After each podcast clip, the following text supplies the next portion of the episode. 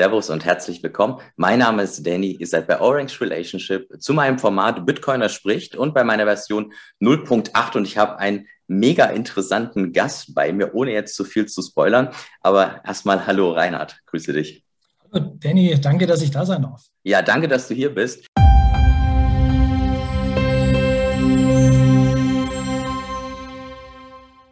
Du hattest mir ja super viel geschrieben auf meinen Aufruf im Twitter, äh, ob denn mal jemand nicht bei meinem Format äh, mit dabei sein möchte. Und ähm, ja, war eine unglaublich, wie gesagt, ich möchte es jetzt noch nicht spoilern, aber eine, ein sehr, sehr interessanter, interessanten Weg, den du in deinem Leben schon ähm, gegangen bist. Und Deswegen wollen wir heute mal so ein bisschen ja, über, über deinen Weg sprechen, wie du zu Bitcoin gekommen bist. Aber vielleicht kannst du dich erstmal so mit zwei, drei Sätzen vorstellen. Natürlich auch erstmal nur das, was du mit uns teilen möchtest.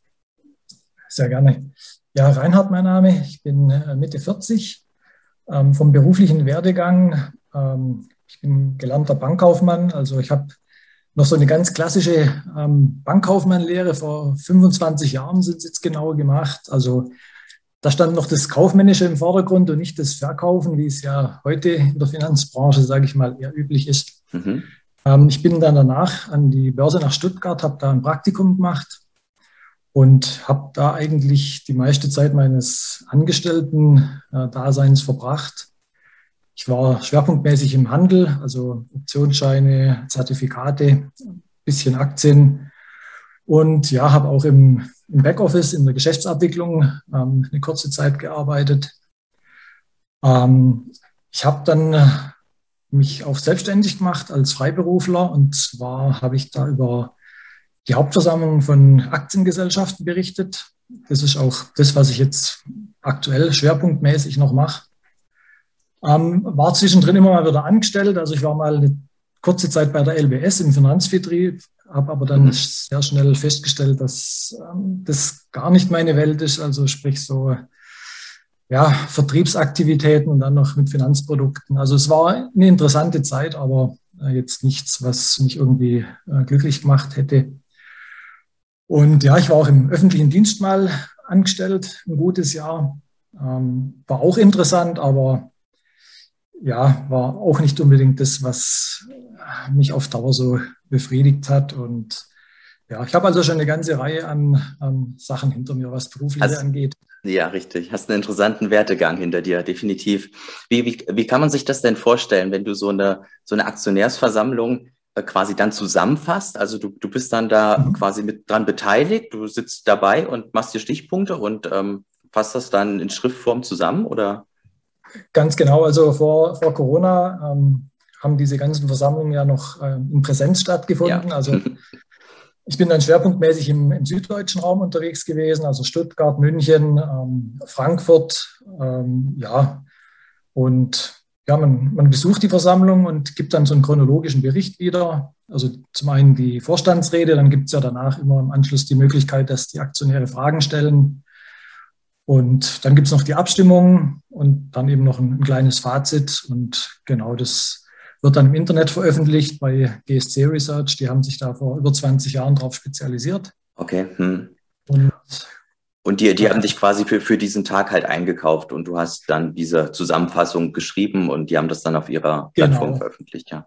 Also die, die melden mich dann quasi in ihrem Namen an bei der Versammlung. Ähm, dann kriegt man eine Gästekarte Mhm. Manchmal hat man auch selber Aktien bei dem Unternehmen, dann kann man zwei Fliegen mit einer Klappe schlagen. und ja, also eine sehr spannende Tätigkeit, weil man wirklich ganz viele unterschiedliche Unternehmen, unterschiedliche Branchen kennenlernt, auch unterschiedliche äh, Stile, wie man Unternehmen führen kann oder auch nicht führen kann. Mhm. Also ähm, wirklich sehr spannend. Jetzt momentan seit letztem Jahr finden die halt eigentlich fast nur noch online statt. Hat äh, den Vorteil, dass man natürlich nicht so viel durch die Gegend reisen muss. Man kann sich dann vor einen Laptop setzen und ähm, hat den ganzen Reisestress nicht. Aber da hat dann trotzdem jeder Aktionär eine Stimme oder hast du dann wirklich nur, nur Wale, wenn man so sagen kann, die dann auch mit davor sitzen live? Genau, äh, das ist der entscheidende Punkt. Also ich sage mal, du hast so viele Stimmen, wie du Aktien hast. Ja, okay. Mhm. Also die, die Großaktionäre, die halt dann äh, Tausende oder Millionen von Stimmen haben, die haben natürlich dann da ganz klar das Sagen und die, mhm.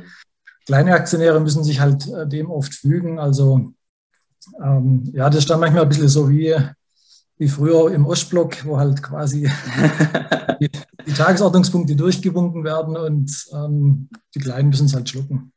Und bei irgendwie einem Fonds oder einem ETF, die haben dann sicherlich ihre, ihre Vertreter dann mit dabei, ne? ja, ganz genau. Also mhm. Kann auch mal sein, wenn Unternehmen jetzt, ähm, sag ich mal, keinen wirklichen Großaktionär haben, da können die Fondsgesellschaften dann manchmal schon ihre ähm, Interessen durchdrücken, wenn sie halt dann gewisse Stimmen bei sich vereinbaren. Genau, das kann manchmal ganz interessant sein, was bei diesen Abstimmungen so rauskommt. Mhm. Ja, spannend. Also du bist ja damit wir haben ja häufig durch viele dieser Art von Formaten festgestellt, dass doch viele aus diesem technischen Background kommen. Mhm. Und daher bist du ja eigentlich, ist es wirklich, du hast es ja gesagt, aus dieser klassischen Welt und man würde ja nicht unbedingt denken, dass wir jetzt hier eine Folge Bitcoiner spricht machen. Also wo, wo war denn jetzt so dein, dein allererster Kontakt mit Bitcoin? Ja, ähm, das habe ich mich die letzten Tage auch immer mal wieder gefragt. Also wann ich das erste Mal davon gehört habe, weiß ich gar nicht. Irgendwann ist mir sicherlich über den Weg gelaufen, wenn man sich mit Finanzen beschäftigt und Börse und da Du warst ja da auch ziemlich tief drin dann, ne? Das ist ja irgendwie dann jeden Tag so, so dein täglich Brot. Ist ja anders als ganz genau. bei mir. Ja, ja und ja, ich habe das eigentlich immer dann so abgetan, ja, ist halt vielleicht irgendwie ein Hype-Thema oder zu technisch oder schon viel zu stark angestiegen, dass es für mich interessant ist. Ich kann mich an eine ähm, konkrete Situation erinnern, das war Ende 2017, wo gerade ähm, dieser Hype Richtung 20.000 Dollar war. Mhm.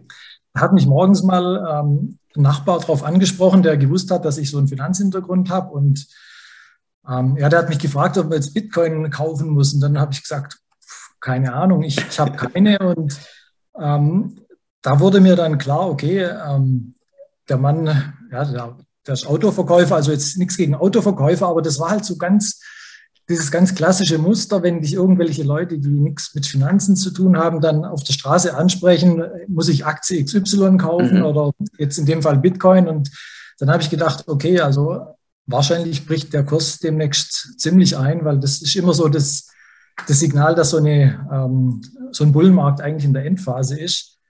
Und das war ja dann auch so. Also Ende 2017 war dann der Höchststand und dann ging es ja relativ schnell ähm, nach unten. Und das war dann auch so für mich so, so, so ein Triggerpunkt, wo ich gesagt habe, okay, das schaue ich mir jetzt doch mal ein bisschen genauer an.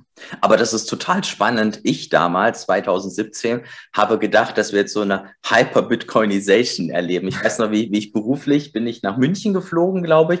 Und äh, da hatte ich ein Taxi genommen und der Taxifahrer hatte mir dann von Bitcoin erzählt. Das war so ähnlich, ne? Dachte ich mir eigentlich, okay, ist jetzt jemand, der hat jetzt nichts damit zu tun. Er, er empfohl mir aber in dem Taxi, ja, Sie sollten mal Bitcoin kaufen. So, das war der zweite Satz. Und naja, ich habe dann tatsächlich gedacht, wir kommen dann zu so einer Hyper-Bitcoinization hin. Ähm, interessant, dass du mit deiner Erfahrung dann sehen konntest, okay, ist wahrscheinlich so eine lokale Bubble. Noch interessanter, dass du dann trotzdem sagst, okay, der Kurs geht runter, aber ich, jetzt beschäftige ich mich mal damit. Also das ist ja genauso, wie man es machen muss. Also man sieht da einfach dein, dein Background, dass du das, ja, ja so richtig genau. Handelst. Also es hat auch eine, eine, ein paar Wochen gedauert, bis ich mich dann wirklich beschäftigt habe. Und zwar ähm, meine damalige Lebensgefährtin, die ist Zahnärztin und die war zu diesem Zeitpunkt ähm, alle paar Wochen in Karlsruhe auf, auf Fortbildung und ich habe sie manchmal begleitet. Mhm. Und direkt neben dieser Akademie war dieses Zentrum für Kunst und Medien und die hatten da eine Ausstellung zum Thema, zum Thema Digitalisierung. Und ähm, da bin ich halt mal dann reingelaufen, weil es war Februar. Es war jetzt nicht so, dass es draußen irgendwie gemütlich gewesen wäre, dass man sich ähm, hätte in die Sonne setzen können. Und ähm, in dieser Ausstellung, da war eben auch ein Bereich über das Thema digitale Währungen. Und da wurde mir zum ersten Mal dann auch bewusst, dass es, ja, es gibt Bitcoin, dann stand da was von Ethereum und von Ripple und da hatten sie dann so, so kleine Leseecken, da konnte man sich dann reinsetzen und ähm, diverse Bücherregale. Und dann habe ich mir so zwei, drei Bücher zu dem Thema geschnappt und habe gedacht, ja, da mache ich es mir jetzt mal gemütlich. Es gab da ähm, Obst und Getränke dann kostenlos und da fing es eigentlich so ein bisschen an mit diesem Rabbit Hole, wobei ich mhm. dann auch nicht diesen Weg über, direkt über Bitcoin genommen habe, sondern halt quasi erstmal alles andere. Weil ähm, ich dachte halt, Bitcoin, ja, das ist optisch so teuer und ähm, wenn es so viele andere Sachen gibt, da ist vielleicht auch Potenzial, weil ich habe das auch ein bisschen an meinem Investmentstil von Aktien festgemacht, weil ich da auch mhm. nicht so auf die großen Werte gehe, sondern eigentlich eher auf die Nebenwerte, weil mhm. die sind oft weniger entdeckt und da kann man, sage ich mal, mit ein bisschen Recherche dann sich oft einen Renditevorteil erschaffen, bis dann die so der Mainstream drauf abzielt. Und da habe ich gedacht, ja, bei Kryptowährungen ist es ja vielleicht auch so, wenn man da sich auf die Kleinen ein bisschen fokussiert und ähm, ja, wie wir jetzt alle wissen, ist das ein gängiger Weg, aber nicht so der Königsweg. Ja, aber interessant, dass dir das auch passiert ist. Ja, gut, macht Sinn, ne? wenn man dann mit Aktien drauf guckt. Ich sag mal, die Altcoins heißen ja Altcoins, alternative mhm. Coins zu Bitcoin, was ja vom Wording her total Bullshit ist. Und äh, man kann ja da durchaus drüber reden, dass der ein oder andere vielleicht als ja so ein bisschen, äh, sagen wir mal, ähm, wie soll ich sagen, als, als Crowdfunding äh, okay ist, für, um ein gewisses Projekt umzusetzen. Aber vom Wording her ist es halt doof, ne? Und wenn du mhm. mit dieser Aktienbrille da drauf guckst, hast du da, denkst du wahrscheinlich, na gut, es gibt eine Amazon, es gibt äh, aber auch eine Microsoft, es gibt äh, eine Disney und so weiter. Und dann hast du halt, äh, da macht es halt Sinn, dass man sagt, ja gut, ich hole mir die Alternativen. Ganz genau. Ähm, du machst halt als, ja, sage ich mal, als Vertreter des Legacy-Finanzsystems, machst du halt vielleicht den Fehler, dass du hinter diesen ganzen Altcoins irgendwie ein Unternehmen vermutest. Und mhm. es ist ja in wenigsten Fällen wirklich der Fall, zumal du mit so einem Coin ja auch keinerlei ähm, Ansprüche hast. Also du hast keine, keine rechtliche Stellung wie jetzt ein Aktionär oder keine Gläubigerstellung, sondern du kaufst das Ding halt und hoffst, dass, dass was draus wird. Ähm, aber diesen, äh, dieser, dieser Approach war halt, sag ich mal, nicht wirklich zielführend. Und ich glaube, das ist auch das, was viele Leute, die eben aus diesem klassischen Finanzsystem kommen, ähm, ja, ein bisschen abschreckt, beziehungsweise ja, die machen halt den Fehler und gucken, was, was steckt da dahinter? Kann ich mir da eine Bilanz angucken oder einen mhm. Geschäftsbericht oder eine Cashflow-Berechnung oder irgendwie eine Marktstudie machen und das greift da halt völlig ins Leere. Und deswegen glaube ich, ähm, können viele mit dem, mit dem ganzen Bereich wenig anfangen. Mhm. Okay. Ja, also von deiner Erzählung sind wir quasi jetzt so Ende 2017, Anfang 2018, ja, und du bist quasi auch über äh, alle anderen Altcoin-Projekte gefallen, will man mal sagen, und hast dir die dann auch tiefer erstmal angeguckt. Und hast, hast jetzt Bitcoin an der Stelle erstmal komplett liegen lassen oder ähm, hast du es hast auch gut gefunden? Ich, also ich hatte es auf dem Schirm, weil ich eben dachte, ähm, wenn der Kurs noch weiter zurückgeht, dann ähm, macht es sicherlich Sinn, dass man ähm, sich damit auf jeden Fall beschäftigt. Ähm, ich habe mir dann halt auch bei YouTube äh, diverse ja, Kanäle angeguckt, wobei die hatten meistens dann irgendwie so, so einen Trading-Schwerpunkt oder eben so ein, mhm. ja, haben da irgendwelche Coins geschildert und irgendwann äh, merkst du es dann relativ schnell, dass, dass da nicht viel dahinter steckt und es war dann eigentlich wirklich der, der Roman, der Blogtrainer-Kanal, wo ich das erste Mal das Gefühl hatte, Mensch, da ist Substanz dahinter er hat ja auch ähm, dann noch einiges über Altcoins gemacht, aber hat es immer recht kritisch eben ähm, mhm. betrachtet. Mhm. Ja. Und ja, durch ihn bin ich dann eigentlich auch mehr so auf diese Bitcoin-Schiene dann gekommen. Das war so ja, im zweiten Quartal 2018. Mhm. Ja. Ähm, ich habe dann äh, mich bei Coinbase angemeldet und die hatten ja damals so einen riesen Zulauf und irgendwie konnten die wochenlang da mein Konto nicht eröffnen. Und dann bin ich über bitcoin.de, diesen Marktplatz gegangen, habe gedacht, ja, das ist ein deutsches Unternehmen, mhm. sind ja auch noch börsennotiert, also sprich, da steckt auf jeden Fall was dahinter. Und ich glaube, das war dann auch da, wo ich die ersten Satoshi, Satoshis gekauft habe und ähm, ich glaube auch eher Ethereum, also diese zwei ähm, etwas größeren Projekte, wobei ja, Ethereum habe ich dann auch irgendwann ähm, in Bitcoin getauscht. Ja, okay.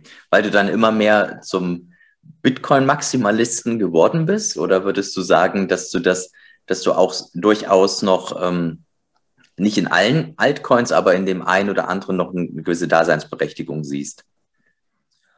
Ähm, ich fand dann diesen, ich glaube, Binance war mit die erste Exchange, die dann eben so einen eigenen Token gelauncht hat. Und das fand ich dann ganz interessant, weil da hat man ja zumindest so, so ein bisschen das Gefühl, dass man sich da an, an Binance beteiligen kann. Mhm. Und ähm, Crypto.com hat es ja auch gemacht. Und da ich dort dann auch irgendwann ein Depot hatte oder ein Konto hatte, hatte ich dann auch ein paar Crypto.com Token. Ähm, aber ich habe irgendwann habe ich dann eigentlich so ziemlich alles dann verkauft oder eingetauscht eben in, in, in Satoshis. Diese CAO-Token von Crypto.com, die habe ich noch irgendwo, aber die sind irgendwie gestaked. Also ich, ich verstehe ja. selber nicht so ganz, mhm. beziehungsweise mich ein bisschen bemühen, ne, wie ich die da entstaken kann und dann auch verkaufen. Aber inzwischen sind eigentlich Altcoins, also auch Ethereum, ist jetzt kein, kein Thema mehr, mit dem ich mich beschäftige. Mhm. Okay, ja. Wenn wir mal diese ähm, Aktienbrille auch aufsetzen, würdest du aber trotzdem sagen, es macht auch Sinn, ein diversifiziertes Portfolio zu haben, nur halt eben die Kryptoposition nicht zu diversifizieren?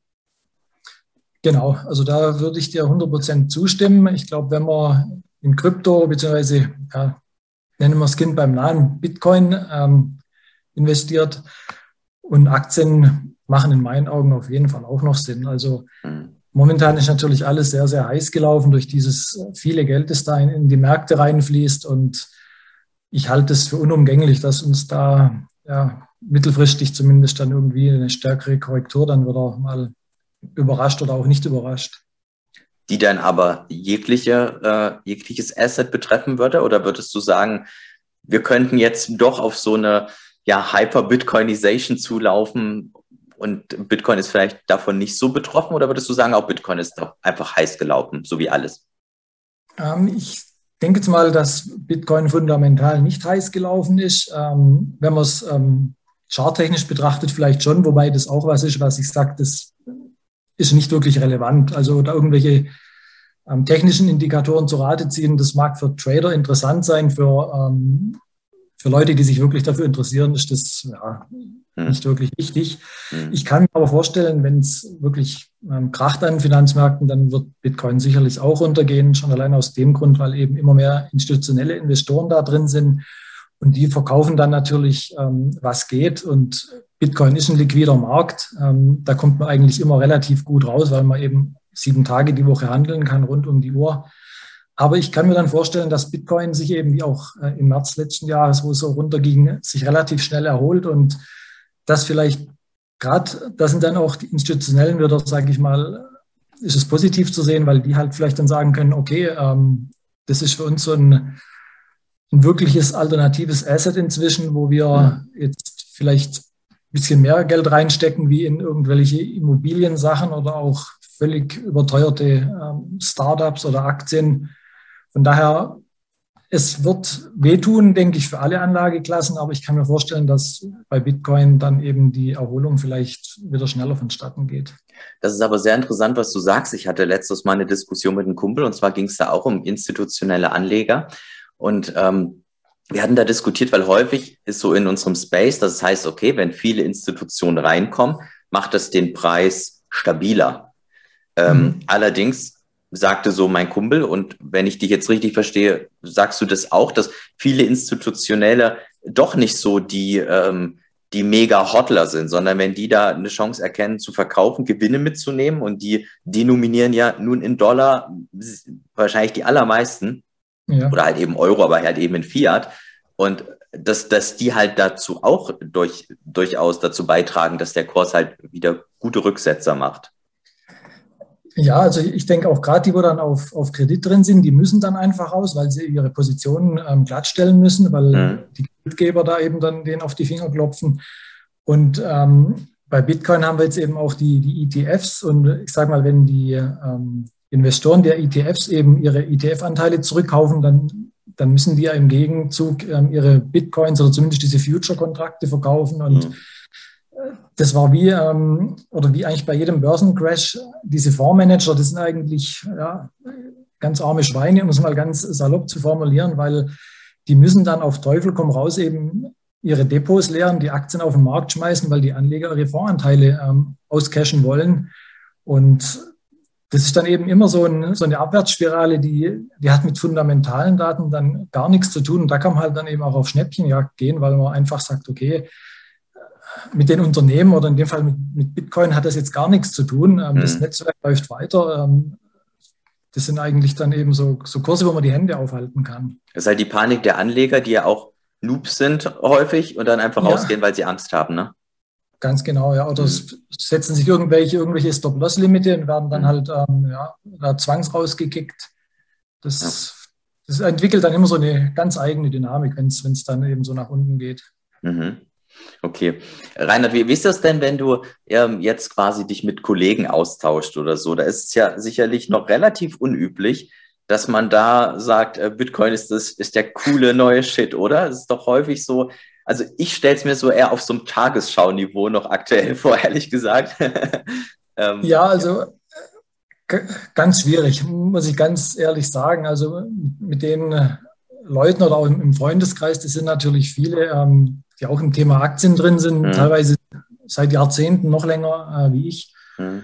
Und das ist ganz schwierig, an die ranzukommen. Also ich rede mir da jetzt den Mund auch nicht mehr fusselig. Das sind alles intelligente Leute, die, die können lesen, die können sich ihre Gedanken machen. Und ja, da höre ich immer noch Sätze wie, Herr Bitcoin, das, das geht halt auf Null, das ist irgendwie ein, ein Scam, ein Betrug. Und da, da gibt es irgendwie so diesen schönen Satz von, von Satoshi Nakamoto, wo er so sinngemäß sagt, ja, wenn, äh, also ich, ich muss dich da nicht überzeugen. Ähm, ja. Nach dem Motto, lern's auf die harte Tour. Genau. Ich denke, ja. ähm, Bitcoin wird irgendwann jeden betreffen und ja, die einen merken es früher, die anderen später, aber es ist wirklich bei diesen Leuten aus dem klassischen Finanzsystem ganz arg schwierig, äh, da ranzukommen. Da hört man eben auch dann auch diesen klassischen Mainstream-Pfad und mit, mit Umweltverschmutzung und ja, verbraucht so viel Energie wie, wie Österreich oder Holland und mhm. diesen ganzen unsubstanzierten Quatsch einfach. Mhm. Gehst du da ähm, missionieren oder sagst du, ich lasse es? Ähm, wenn ich merke, dass jemand offen ist, dann ähm, bin ich da gern bereit, eben äh, zum Gespräch oder auch äh, Informationen zu geben oder auch Hinweise oder vielleicht mal ein Buch zu empfehlen oder einen Podcast. Aber wenn ich merke, ähm, ja, da sind irgendwie zu viele Vorurteile, dann ja, sage ich mir, die Zeit nehme ich mir lieber für mich und ja, höre mir einen Podcast an oder lese mir ein Buch oder ein Buch durch zu Bitcoin. Also bild mich halt weiter. Die, mhm. die anderen Leute, die, ja, wie gesagt, das, die sind ja alle nicht blöd, die können das ja auch machen. Und diese Missionarstätigkeit, das ja, habe ich aufgegeben. Also, wie gesagt, wenn ich merke, dass jemand offen ist, gerne, aber ich, ich muss da jetzt niemanden irgendwo überzeugen. Mhm. Okay. Ja, verstehe. Ist wahrscheinlich dann auch so, dass du dann halt, weiß nicht, dass man wahrscheinlich dann auch viel auf Ablehnung stößt, ne? wenn man jetzt versucht, unbedingt jemanden davon zu überzeugen. Ich merke das auch mal bei mir. Wenn jemand so offen ist für so eine Diskussion, dann geht das sicherlich, wenn man dann auch gute Argumente für Bitcoin hat. Aber ansonsten ist es relativ schwierig. Ja, ich muss also gerade sagen, bei den, bei den Jungs so in, in, meinem Alter oder die ein bisschen älter sind, ist ganz schwierig. Bei Jüngeren, ähm, da ist es anders. Also da merke ich schon eine Offenheit und interessanterweise auch bei, bei Frauen, die da nicht, äh, nicht mhm. zu ablehnen dem Thema gegenüberstehen. Also mhm. ähm, das ist ganz interessant. Ja, das habe ich auch gemerkt. Häufig, wenn ich, wenn ich mit Frauen darüber rede, sind äh, die sind tatsächlich offener irgendwie. Die sind nicht so vorurteilsvoll. Ja. So, ähm, und ich habe nicht so eine aggressive Haltung, so, das verbraucht jetzt Strom, das kann doch nicht sein. Die sind eher so, ganz genau, oh, verbraucht also, Strom so. hm. Ja, das, also wie gesagt, das ist ein, ein schwieriges Thema bei den ähm, männlichen Börsianern, so meiner Generation. Ähm, ja. Du, du, hast ja gesagt, dass du, dass du viele Bücher gelesen hast und ähm, dich ja tief eingearbeitet hast. Ähm, hat denn Bitcoin und die ganzen Theorien dahinter, deine, deine alte Schule, die du gelernt hast, äh, krass äh, hinterfragt, krass in Frage gestellt? Hast du da komplett neue ähm, Denkmuster über gewisse Dinge einfach entwickelt? Oder würdest du sagen, dass. Also definitiv gerade was das Thema ähm, Geld angeht. Als, mein, als Bankkaufmann äh, mhm. ja, kommt damit ja zwangsläufig in Berührung. Und ich muss sagen, damals habe ich mir nie wirklich großartige Gedanken gemacht in der Ausbildung. Das war ja Mitte der 90er Jahre, Ende der 90er Jahre. Da wurde das Thema Geld oder so die Geschichte des Geldes schon mal so ein bisschen angerissen, aber jetzt nie irgendwie so, so, so tiefgreifend. Und ich sage, damals war das Finanzsystem ja noch einigermaßen in Ordnung. Also das war deutlich vor der Finanzkrise und es gab jetzt nicht so, ja, so dieses Gelddrucken war damals einfach nicht, nicht da. Also der Zins hat noch seine, seine Aufgabe, seine Funktion gehabt. Es gab damals halt auch noch drei, vier, fünf Prozent auf Sparguthaben. Also da lief es eigentlich schon noch so, so ein bisschen lehrbuchmäßig, kann man sagen, ab. Mhm. Ähm, aber so in den letzten zwei, drei Jahren, muss ich sagen, hat bei mir da schon ein, ein, Umdenken stattgefunden und das Ganze auch ein bisschen ja, einfach kritisch sehen und sich überhaupt Gedanken machen, was ist denn Geld und wo kommt es her, wo kann es hingehen. Also da hat sich wirklich ähm, schon einiges geändert und auch gerade wenn man dann eben diesen, diesen Mainstream-Pfad in Tagesschau und Tagesthemen und was weiß ich was mitbekommt, dass man einfach halt auch ähm, die Medienlandschaft ein bisschen kritischer hinterfragt. Ja. Ähm, Bitcoin ist jetzt ein Bereich, wo wir uns gut auskennen. Das heißt, wenn da jemand irgendeinen Quark erzählt, merken wir das sofort und da fragst du dich dann natürlich irgendwann, hey, wie ist das mit anderen Themen, wo ich mich nicht auskenne? Was wird mir da eigentlich erzählt? Mhm, mh, richtig, das ähm, ist äh, tatsächlich, genau. ja. Also mhm. ich, sag mal, ich bin sicherlich irgendwie kritischer geworden und ähm, ja, hinterfragt die Sachen dann auch eher. Hat sich, hat sich ein Umdenken äh, bei dir stattgefunden? Ähm, du, aus dieser klassischen Welt ist ja Inflation was Gutes, was man braucht und die Wirtschaft wächst und wir brauchen eine wachsende Wirtschaft und so weiter. Ähm, bist du jetzt auf der Schiene, dass du sagst, ja, ein, ein deflationäres Asset, auch wenn Bitcoin natürlich immer noch inflationiert durch, durch den Block Reward und so, mhm. aber ähm, dass ein deflationäres Asset dort deutlich besser wäre für uns auch als Menschheit? Oder würdest du mal so sagen, so eine, so eine Inflation ist schon gut und die ist schon cool, wenn wir die behalten würden? Nee, also das, der Blickwinkel hat sich da schon deutlich ähm, gewandelt. Und ich würde sagen, ähm, ja, wir sind einfach dieses inflationäre System gewohnt, aber mhm. Ich fände das wirklich total spannend und würde es auch wirklich begrüßen, wenn, äh, wenn mal ein deflationäres Geldsystem vorherrschen würde. Das Kannst, wird ja wirklich verteufelt. Äh, von genau, den, ja, wollte ich gerade sagen, ja. Von diesen ganzen MMT-Lern und ähm, diesen Keynesianern und so weiter. Aber man hat es ja eigentlich, zumindest jetzt so in den letzten Jahrzehnten, nie, nie mehr wirklich ausprobiert. Und ich kann mir gut vorstellen, dass wir, glaube ich, einige Probleme dann ganz anders angehen könnten. Sei es jetzt eben dieser Überkonsum oder mhm. dann auch die ganze Umweltproblematik, die daraus mhm. ja letztendlich resultiert. Mhm. Ähm, also da bin ich auf jeden Fall ganz, ganz klar auf der Seite, dass ich sage, das, das ist mehr als ein Versuch wert. Okay, das kam aber dann so langsam mit, mit dem Verständnis für Bitcoin oder kam das schon eher, als du dann dir vielleicht mal Gold oder so angeguckt hast? Nee, das kam tatsächlich erst, erst mit Bitcoin. Also wo ich dann eben auch die, die ganzen Podcasts mir angehört habe, da beim, beim Roman und äh, ich, hab, ich höre auch viel vom, vom Peter McCormack, was Bitcoin did, weil ja. er da eben sehr viele ich sage mal, er ist ja global unterwegs und bringt da Leute aus, aus ganz verschiedenen ähm, Bereichen und Disziplinen auch. Mhm. Und das hat mir auch ziemlich die Augen geöffnet, oder auch was, was Anita Posch da macht. Sie ist ja da auch ähm, super unterwegs und äh, ja, sie war ja in Afrika und hat dann sich direkt vor Ort umgeguckt und umgehört, was, was da geht. Und ich sage mal so, das waren wirklich äh, schon auch ein bisschen so, so bahnbrechende äh, Sachen, wo, wo man dann mehr als einen Aha-Moment hatte. Mhm. Man kommt ja so ein bisschen aus seiner Bubble raus, ne? aus seiner westlichen ja. Weltbubble. Ähm, das, das, ist ja auch das, was man ganz häufig hört von Kritikern, die sagen, es hat kein, Bitcoin hat keinen Sinn und so. Die gucken halt nicht auf Leute, die gar kein Konto haben, die, die halt gar nicht am normalen äh, Finanzwesen partizipieren können, einfach weil sie die, die Grundsubstanz nicht haben. Und ähm, das ist crazy. Ganz genau, also das, das finde ich auch ein bisschen überheblich, sage ich mal, von, mhm gerade von den äh, Vertretern aus dem klassischen Finanzwesen, die, die hier im, im Westen, äh, ja, sei es jetzt Europa oder Nordamerika sitzen, ja, uns geht's gut. Ähm, dass die vielleicht die Notwendigkeit für Bitcoin nicht im ersten Moment sehen, ist mir auch klar, aber sich dann hinstellen und sagen, ja, ich habe keine, keine Verwendung dafür, deswegen taugt es nichts und dann verbraucht es auch noch so viel Strom und macht die Umwelt kaputt. Ähm, das ist halt sowas von, von, von kurzsichtig und einfach auch überheblich, weil es mhm. ist definitiv so, dass das äh, Millionen von Menschen inzwischen wirklich hilft, ihren, ihren Alltag zu meistern und dass diese Leute das erste Mal Möglichkeit haben, ähm, wirtschaftlich zu interagieren. Ja, Richtig. Und äh, also mich persönlich macht es auch wütend und traurig zugleich, wenn du teilweise siehst, dass äh, jetzt, wenn wir mal bei der Tagesschau bleiben, dass dann die Leute dann halt einfach sagen, ja, Bitcoin ist in El Salvador gescheitert, weil du es zwei Tage nicht runterladen konntest, wo du dir denkst, Leute, seid, seid ihr denn völlig bekloppt? Das, das ist ja, das ist so, das ist ja bei, bei so vielen Releases von irgendwas, dass du dann erstmal die Server überlastet sind oder so.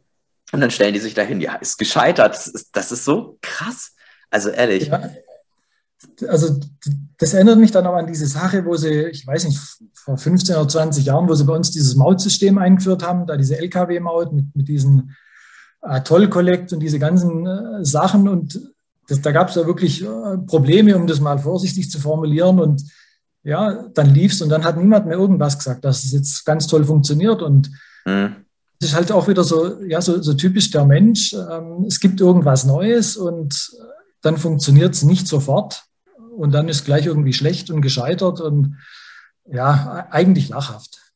Also würdest du sagen, das ist keine Agenda, sondern das ist halt wirklich einfach ja, der Mensch, der halt an seinem Alten festhalten möchte?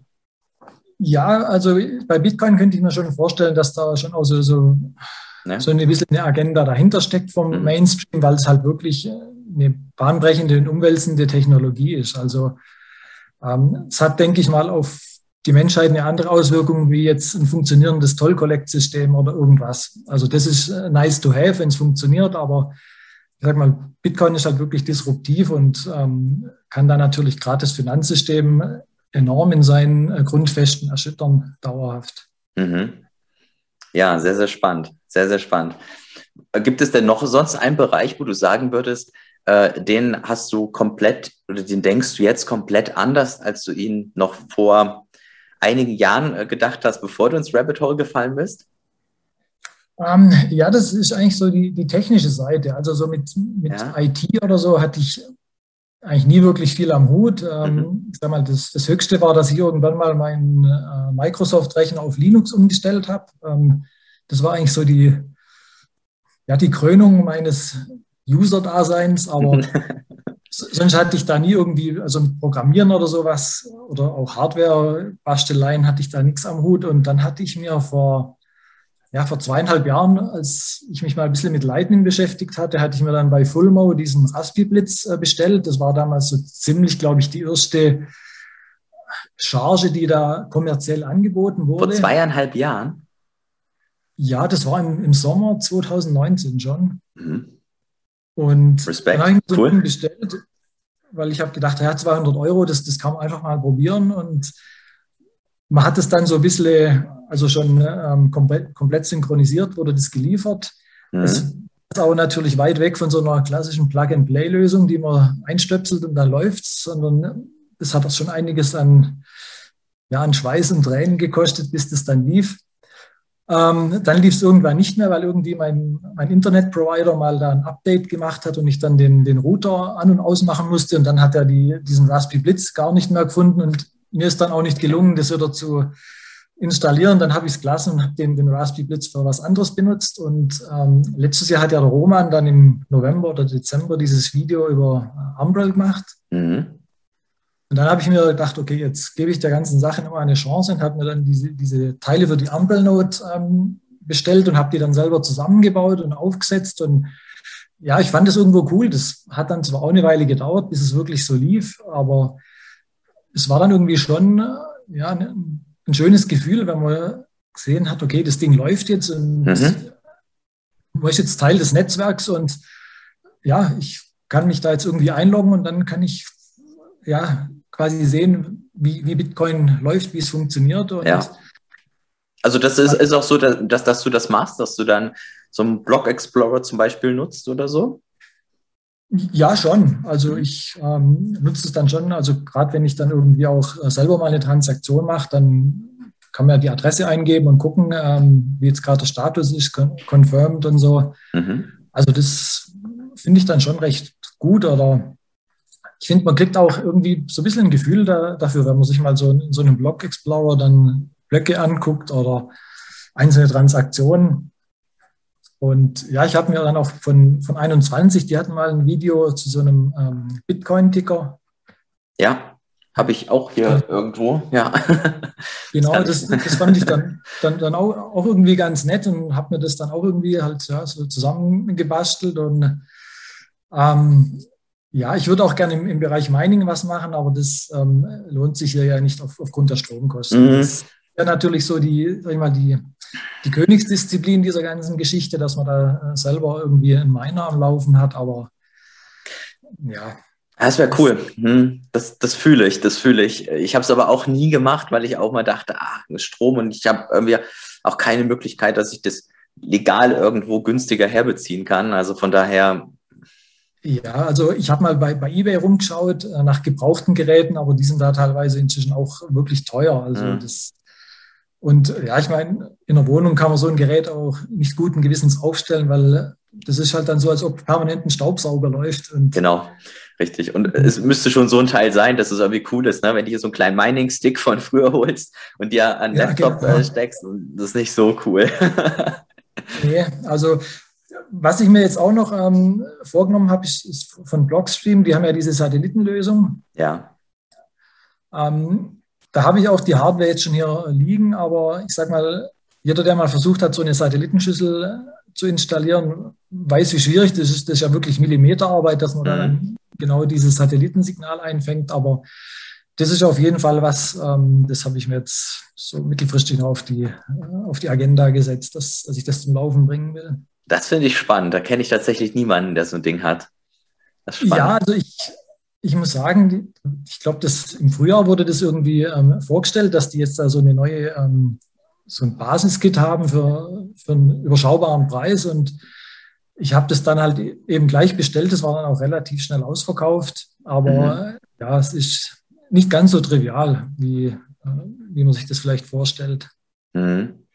Also du musst es quasi ausrichten und ähm, musst, also hast du so, also so grob den Fahrplan, was man, was man machen muss? Ja, genau. Also du, du musst eben diese, ich sag mal, diese Satellitenantenne also als erstes muss man mal gucken, ähm, welcher Satellit hier in, in, diesem Gebiet verfügbar ist. Und dann kannst du eben angeben, wo du wohnst und dann bekommst du die Koordinaten. Und dann kannst du eben diese Satellitenschüssel, da sind ja so diverse Skalen dran, musst dann eben genau darauf ausrichten. Und da wird dann einfach über ein Ethernet-Kabel mit einem Laptop verbunden. Also man, man, braucht ja eben kein Internet dazu oder so. Und die, die Software, die kann man sich runterladen, das habe ich ähm, schon alles gemacht, aber diese Satellitenantenne eben so genau ausrichten, ne, das ist ganz schön schwierig. Also da, da das ist schon cool. Das ist schon cool. Und gerade wenn man so über total autark äh, sein möchte, redet, ne, das, das ist schon nochmal ein sehr, sehr cooles Level, definitiv. Genau, es wäre dann natürlich so, ähm, sag ich mal, die, das Nonplusultra, wenn man dann noch irgendwie über ein Solarpanel das Ganze auch noch energieautark dann äh, handhaben könnte. Mhm. Cool. Aber ja, das, das sind mal so Ideen und es wird nicht langweilig. Aber es ist cool, dass du dich da auch ähm, jetzt mit, mit sowas beschäftigst. Also echt nice, Respekt. Ja, also es ist ganz schön die, ähm, die Komfortzone verlassen, weil, mhm. wie gesagt, mit, so technischen oder handwerklichen Sachen jetzt, außer vielleicht mal im IKEA-Schrank zusammen, zusammenschrauben, nicht so arg viel zu tun. Und das sind dann schon Herausforderungen. Aber es macht dann auch Bock, ne? wenn man dann auch so sieht, wie, ja. wie, so, wie so eine Note läuft und das dann einfach auch genau. so richtig versteht einfach. Ne? Ja, also ich, ich muss sagen, ich finde es auch irgendwie total cool, wenn ich dann irgendwie heimkomme und ich höre so den Lüfter von der Note. Also, also wie, wie, wenn man irgendwie so, so ein Haustier hat, das einen dann freudig begrüßt vielleicht. Also, ja, das, es gibt einem dann doch irgendwie so eine, so eine gewisse Zufriedenheit oder Genugtuung, weil zum einen weiß man, ja, man hat das selber in die Wege geleitet und zum anderen man ist da Teil von irgendwas was Großartigem und mhm. ist eigentlich noch ganz, ganz am Anfang jetzt mit dabei. Mhm. Benutzt du deine Note auch ähm, mit Lightning, wenn du irgendwie Zahlung machst oder machst du Zahlungen per Lightning? Um, ähm, also ich, ich habe einen, einen Lightning-Channel, aber ich muss sagen, ich habe jetzt eigentlich mit Bitcoin außer diesem Satellitenkit bei, bei Blockstream damals noch nichts bezahlt und, und das war eine, eine On-Chain-Transaktion On damals. Mhm, ja. Aber jetzt aktiv mit Lightning, also so ein paar Sets rumgeschickt, aber ähm, ja, da bin ich dann doch zu sehr Hodler, dass ich da jetzt die, die Sets ausgeben würde. Ja, ich, ich mache es eigentlich auch fast nur auf Arbeit, weil da war ich ein bisschen missionierend unterwegs. Und wenn wir mal mhm. irgendwie eine Pizza bestellen oder so, dann derjenige, der dann äh, da das, den anderen dann bezahlt, wenn es so eine Sammelbestellung war, dann ist es dann vielleicht über Lightning. Aber klar, ja. es hält sich in Grenzen. Ja, das ist natürlich cool, weil ich sag mal, auf die Art und Weise kann man natürlich die, das Interesse bei Leuten dafür ja, wecken und definitiv. ein Onboarding betreiben. Mhm. Ja, und das geht halt super einfach. Ne? Du kannst halt einfach so ein was wie Blue Wallet runterladen, das reicht ja zum Zeigen. Mhm. Und äh, das ist schon faszinierend, gerade auch wenn man, wenn man erklärt, dass es, also ich kriege dann häufig so die Sache so, ah ja, das kann ja PayPal auch, ne? Ja. Aber wenn du dann halt erklärst, dass das Settlement halt bei PayPal halt da noch nicht stattfindet, das dauert ja mhm. Tage noch, äh, während es bei Lightning halt komplett gesettelt ist. Wenn, wenn man dieses Verständnis hat, dann ist es schon cool, weil dann ist es so, wow, cool, das ist ja krass, wie schnell das geht. Ja, ja also ich, das ist ganz klar ein, eigentlich ein, ein ganz tolles äh, Instrument, dass man da ähm, Leute ein bisschen mit ins Boot holen kann. Mhm. Genau. Ja, Reinhard, ähm, zum, zum Ende hin können wir vielleicht mal ganz grob teasern. Wir hatten ähm, ja schon ein bisschen gequatscht und hatten ja auch schon einiges geschrieben. Und du hattest ja eben auch schon gesagt, dass du, dass du viel gelesen hast. Und mhm. ähm, Vielleicht werdet ihr in Zukunft dann auch nochmal das eine oder andere von Reinhard sehen. Äh, in Bezug auf Bücher. Wir, wir, gucken mal, was wir da so, was wir da so auf die Reihe kriegen, was wir da aufstellen können. Ne? Ähm, ja, so als kleiner Teaser. Ansonsten, ähm, ja, super spannende Geschichte. Hast einen echt sehr interessanten Weg. Ich finde es ähm, total faszinierend, wenn, wenn Leute über das, was sie halt früher gelernt haben, dann auch so weiter hinausgehen und dann jetzt bei dir und sagen, okay, ich gucke mir das technisch an, ich, äh, ich begeistern auch dann die anderen Sachen. Ich bin in der Lage, äh, Dinge, die ich halt gelernt habe und wenn du aus dieser Finanzwelt kommst, ist es ja nochmal viel, viel schwieriger, äh, das zu hinterfragen und das irgendwie anders zu denken. Ähm, ja, definitiv Respekt, das kann, glaube ich, nicht jeder. Und äh, ja, von daher fand ich auch unser Gespräch unfassbar inspirierend und ich hoffe, ähm, du hast da einige auch inspirieren können, da auch vielleicht über ihren eigenen Schatten zu springen. Ja, würde mich freuen und ähm, ja, ich wollte auch noch sagen, dass ich deine Arbeit wirklich gut finde und ähm, ich, ich finde es einfach cool und auch sehr ermutigend, dass eben gerade so, so Leute, die ein bisschen jünger sind wie ich, dass die, sage ich mal, eben auch die ganze Sache jetzt ein bisschen kritischer hinterfragen, also dieses Finanzsystem oder mhm. auch ganz allgemein gesellschaftliche Themen. Und ähm, ich finde so, ja, da ist noch so eine gewisse frische Naivität dabei, die, die ich so ein bisschen bei mir damals gesehen habe, wo ich mit dem Thema Aktien und Börse angefangen habe. Und ich meine das jetzt überhaupt nicht negativ, sondern im Gegenteil. Wenn man, sag ich mal, so, so eine gewisse Grundnaivität noch hat, dann geht man einfach unbeschwert an die Dinge ran und, und wagt und riskiert auch mal was. So wie jetzt du mit deinem Podcast, finde ich total klasse und ja, mach auf jeden Fall weiter so.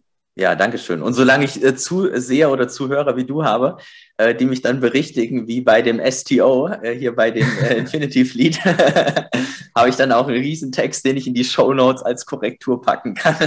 Nochmal danke dafür. Ja, ansonsten, ähm, Reinhard, äh, nochmal vielen, vielen Dank. Ich würde dich in den Show Notes verlinken, wenn das okay ist, so dein, dein mhm. Twitter-Handle, ja, dass man, wenn jemand äh, mit genau. dir in genau. Kontakt treten kann, dann kann er das dann darüber tun. Aber wie gesagt, ist dann ganz oben in den Show Notes. Ansonsten, ähm, ja, mega interessantes Gespräch. Und ich würde mich auf jeden Fall freuen, wenn das nicht das letzte war und wir, was ich eben angeteasert habe, das eine oder andere dann noch in die Richtung mit Büchern machen könnten. Ja, ich freue mich und ja, vielen Dank fürs Gespräch, Danny. Dankeschön. Tschüssi. Ciao.